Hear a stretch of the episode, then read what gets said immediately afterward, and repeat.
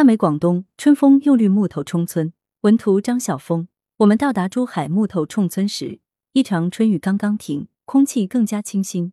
曾听人说过，珠海的空气可以用瓶装出口。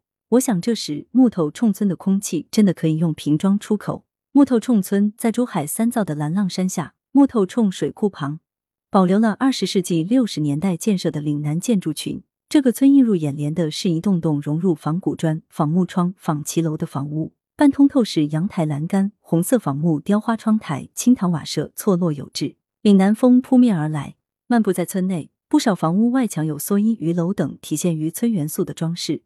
随处可见的石头墙面上，有着充满时代感的手绘壁画。